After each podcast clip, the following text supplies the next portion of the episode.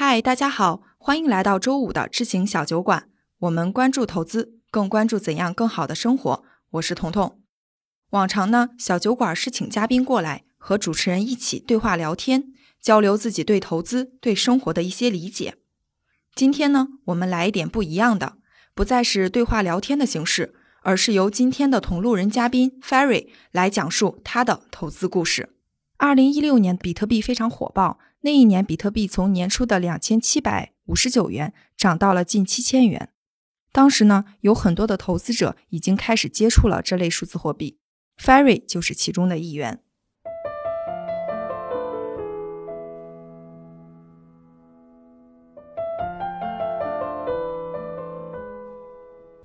我是 Ferry，今年二十八岁，本科是在军校读的。毕业以后呢，选择了复员，后来在复员以后，决定去考取研究生。现在我在北京读博。我上大三的时候，我最开始是了解到了指数基金，但是当时的了解还是非常的浅显。那么投资过一段时间以后呢，我感觉它的回报收益率也并不是太高啊。当然了，这只是我当时在那个时候下的一个感受。那后来，因为了解到了一个比比特币，然后我觉得比特币是一个非常新颖、非常极客的这样一个项目。那么后来自己也花了很多时间去研究它，最终选择把自己所有的积蓄，我记得当时可能也不多，也就一万块钱左右吧，啊，全部都买成了比特币。我当时记得比特币的价格是五千五百多，买了一个。那么后来就在短短的一周以内，它就涨到了六千块钱，然后我又决定动用我剩下的一个积蓄，啊，就买下了第二个比特币。后来数字货币发展的就非常的快，当时就出现了一个非常非常火爆的活动 ICO，然后我自己呢就选择把我手上的一个比特币拿去众筹。我记得我当时众筹的第一个项目一周就翻了八倍。呃，当时我投入了一千块钱，然后一周以后，当我获得八千块钱的时候，我的内心是非常非常的激动的。就是这样的情况下，当第二个 ICO 项目来临的时候，我选择把这一笔盈余全部都投入到这个项目之中。后来果然也没有辜负自己的期望，也就是短短的三个月以后吧，这笔资金翻了五十倍。那么当时我拥有了人生中的。第一桶金，可能资产已经到了五十多万了。在后面的事情，我觉得我自己的内心非常的膨胀。当然，我也做了非常非常现在看来非常蠢的事情，加了不少的一个微信群，然后听着群里面的人讨论，然后看着群里面啊有人选择套现，在深圳买了大房子，所以自己也非常的心动，自然是要参加接下来的 ICO 的。也就是在这样一个过程中，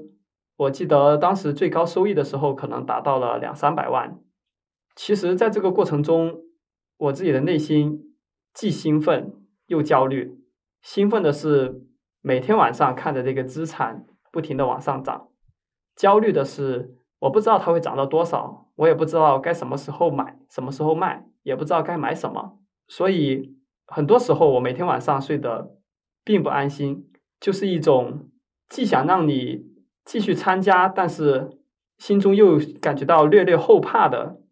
这样一种状态。那后面的事情其实大家都知道了，在二零一八年数字货币开始退潮，然后我手中的这样一个币也开始腰斩。啊，当时腰斩以后呢，我记得我账户上还有六十万。那后来我跟我爸说了这件事情。我父母都觉得非常的意外，然后我妈妈就会说：“你拥有那么多的资金，你晚上会睡得着吗？”然后其实我表面假装很淡定，事实上我每天都会非常的焦虑。当然，在腰斩以后呢，我的父亲就劝我把这笔钱拿出来买房。那我自己当时的一个想法就是，我都已经腰斩了，那我当然是要选择死扛。绝对不能够卖，而是要继续持有。只是后面的事情让我至今后悔不已，因为在腰斩的基础上，哦，我手中持有的这些数字货币又跌去了百分之九十。可以说我最终手里面剩下来的钱就只剩下几万了，而且这些币还因为流动性不足而没有办法套现。那我记得当时大三的时候，我也有同学在投资数字货币，他和我的投资方式不一样，他选择将每个月的津贴和工作所发的工资用于定投主流币，在坚持了几年以后。也就是在今年的年初，数字货币大爆发，他也获得了好几倍的收益。当看到他取得这么高的收益的时候，我的内心其实是非常懊悔的。我懊悔我自己为什么当初没有在高点选择变现，自己为什么在腰斩的时候还盲目的相信价值投资。如果我当时变现了的话，也许我现在早就已经财务自由了。后来我妈妈知道了我自己。还一直死死的持有数字货币的时候，她其实觉得我非常的傻的。我妈妈会说我，那其实就是因为你太贪，你在手里拥有那么多资金的时候不选择卖出，而是那现在好了，其实现在手里面的资产已经不值钱了。但是其实对于我来说，这并不是问题的根源，因为如果当时我卖了，选择变现。那如果后面数字货币又涨了百分之五十甚至百分之一百，那我的妈妈会不会又说我是因为我太保守，导致我没有赚到更多的钱呢？所以其实事情并不像我妈妈所想的那样，并不是因为我太贪或者太保守，而是因为当时的我并没有投资的常识。在和 Ferry 的交流过程中，我发现他当时的那种急于从投资中获得巨大回报的心态。跟他的性格、家庭以及当时所处的生活环境有很大的关系。有一件事情让我印象非常的深刻。我小时候的时候呢，身体非常的不好，后来呃，就是因为老要去医院打点滴。那么当时呢，我们小镇上这个街边就会有很多的摩的嘛，因为医院离我家就比较远，然后我就跟我妈妈说，我希望能够坐摩的过去。她说，要不我们走路过去吧。这样我们就可以省出两块钱，我给你买一包甜牛奶。当我们到达医院门口的时候，我妈妈在旁边的小店给我买了一包甜牛奶。我到现在仍然记得那包牛奶的滋味。我妈妈只买了一包，她只给我买了，但是她却没有给她自己买。这件事情让我一直一直记忆到现在。我觉得我一定要改变自己的现状，然后让我妈妈也过上富足的生活。后来，在我念初中开始以后，我爸爸开始创业了。我爸爸选择去创业，也确实是无奈之举。当时我爸爸已经快四十岁了，然后我们家在广东的一个小镇上，既没有房也没有车，而且还欠了不少的外债。那么我爸爸也知道我们家里面背负着非常大的压力，所以才选择去创业的。那我自己在初中的时候，其实也已经意识到了我自己的家庭。的这个经济状况，因为我自己从小到大学习成绩也非常的糟糕，然后就是那种啊没有办法拿出去台面上说的孩子。后来因为我爸爸去创业了以后，其实我能够感受到我爸爸每天工作都非常的辛苦，那我自己也就开始尝试去非常非常努力的去学习。其实我高考的时候考的还是蛮差的，后来呢。我还是去的我不想、不太愿意去的那个大学，但是我在那里待了两个月以后，觉得我实在没有办法再继续这样生活下去了，所以我当时跟家里面说，我想去当兵，我希望能够去部队里面去考取军校，哪怕没有考上，我也希望能够有一段不同的经历，能够去锻炼我自己，而不是继续选择在大学里面浑浑噩噩。Ferry 最终考上了一所军校，然而军校严格的作息时间和高压的学习环境让 Ferry 非常的不适应。军校的生活其实是管理的比较严格的，我们每天基本上是六点半起床，然后有半个小时的整理内务的时间，然后我们会统一的带队去吃早餐，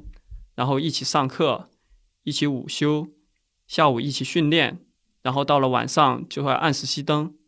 所有的这一切都是按照严格的规定来执行的，除了在周六的时候，啊，我们有半天的活动时间。所以对于我们来说，可能平时能够打一场篮球是一件很奢侈的事情。呃，我记得当时我们每周末，那么大家都会去服务社去啊去购物啊，然后买一些东西回来吃，或者平时会喝饮料啊、喝奶茶之类的。但是对我自己来说，我可能呃通通都不会去，而且由于我们平常也是穿军装嘛，那也没有这个买衣服的一个需求，那所以说。基本上，我可能除了吃饭以外，就没有开销了。那我当时还受到半月板损伤的一个困扰，然后南方的天气也比较潮湿，在半月板疼痛的时候，我会觉得上楼梯甚至走路都非常的困难。那更不用说，我还需要去面对我们每学期的一个军事考核。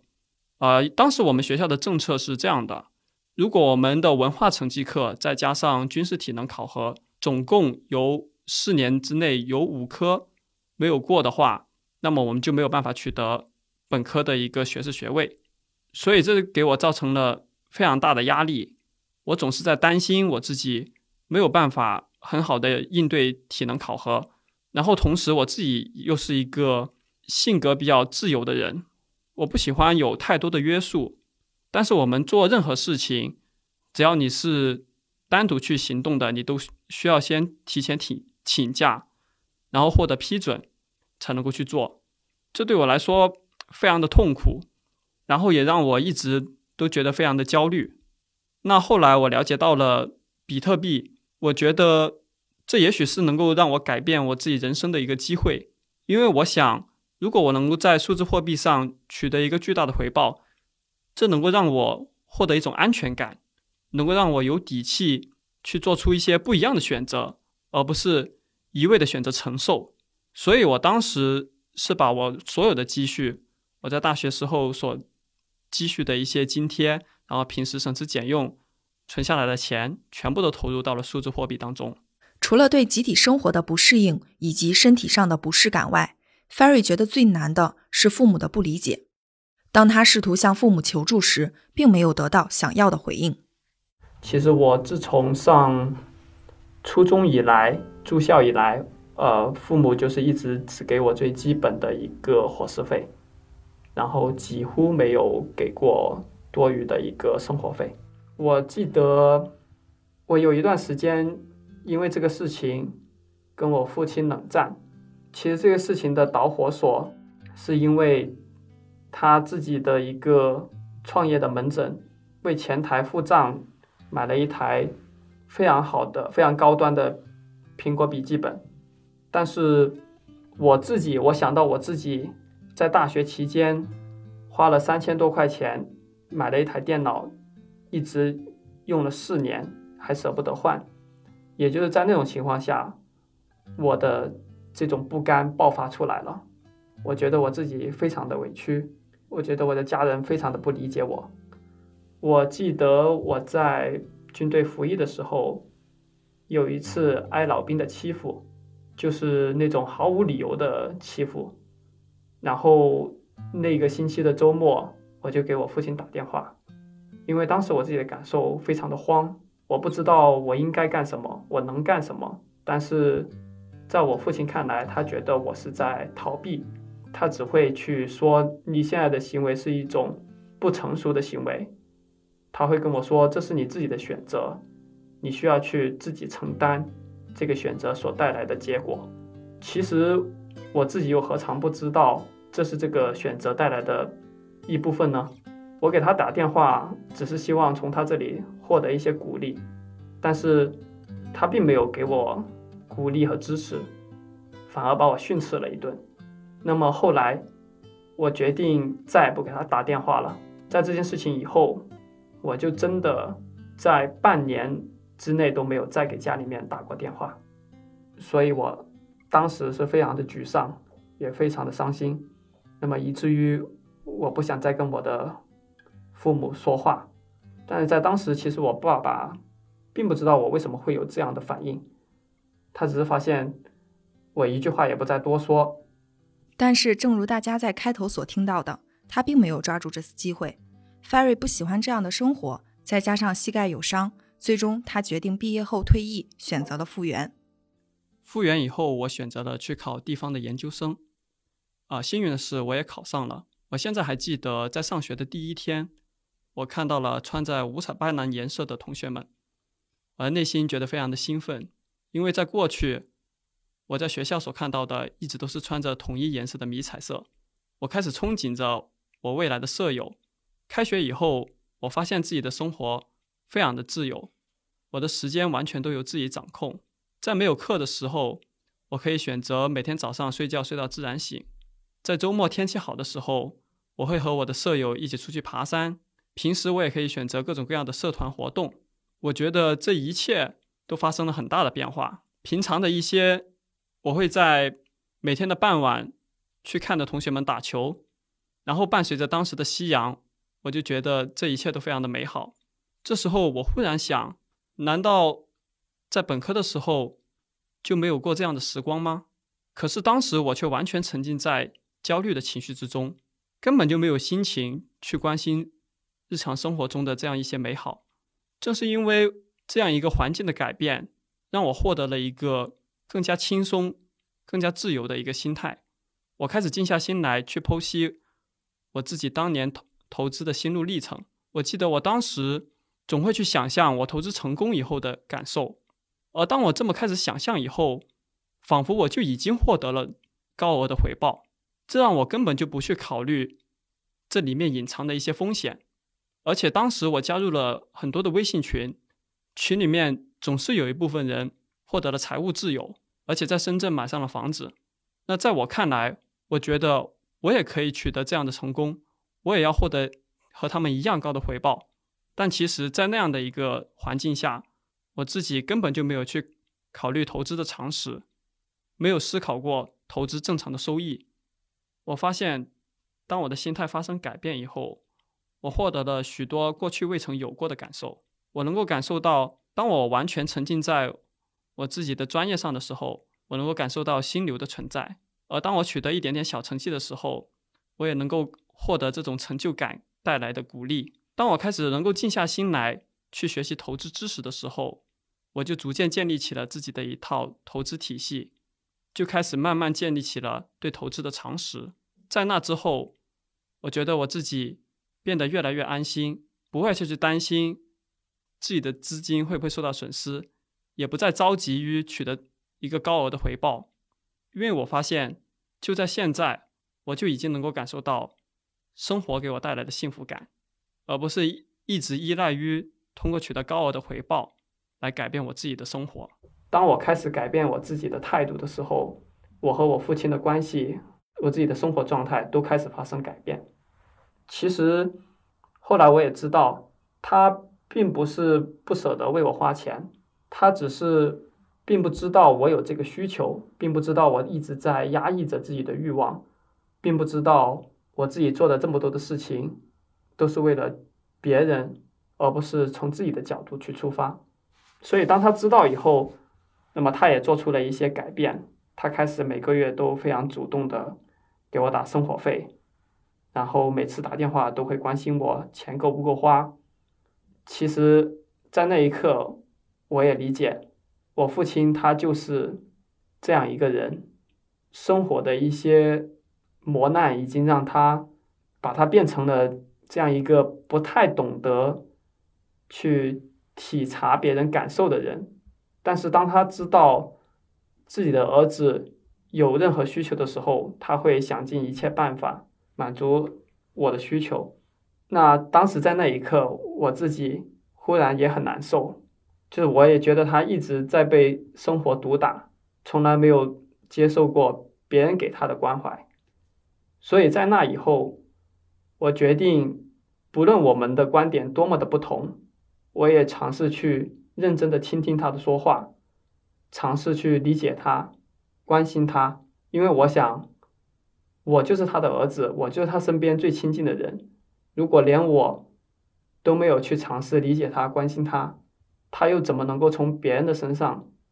去获得这些支持和关怀呢？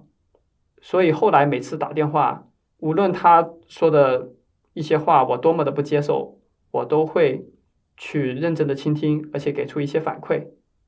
也就是在这样的一个情况下，我们可以聊的话题越来越多。从最开始，我只是去问候一下他身体怎么样，然后吃饭了没有，甚至可以说这种让我们两个人都感到尴尬的对话，转变到我们后面可以聊各种各样的话题，聊学习、聊生活、聊未来的畅想。而现在，我相信，只要我把自己的生活过得更好以后，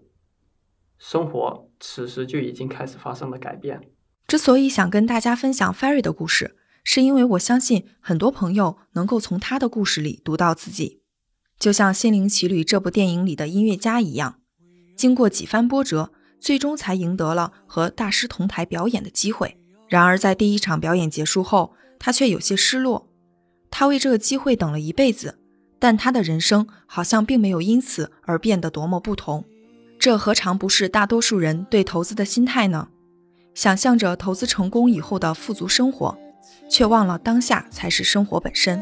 当我们学着和生活中的一切发生着真实的连接，当我们不再封闭自己，学着跟父母、家人好好沟通，学着平衡自己的工作和生活，也许我们对投资。就没有那么多的贪念了。We are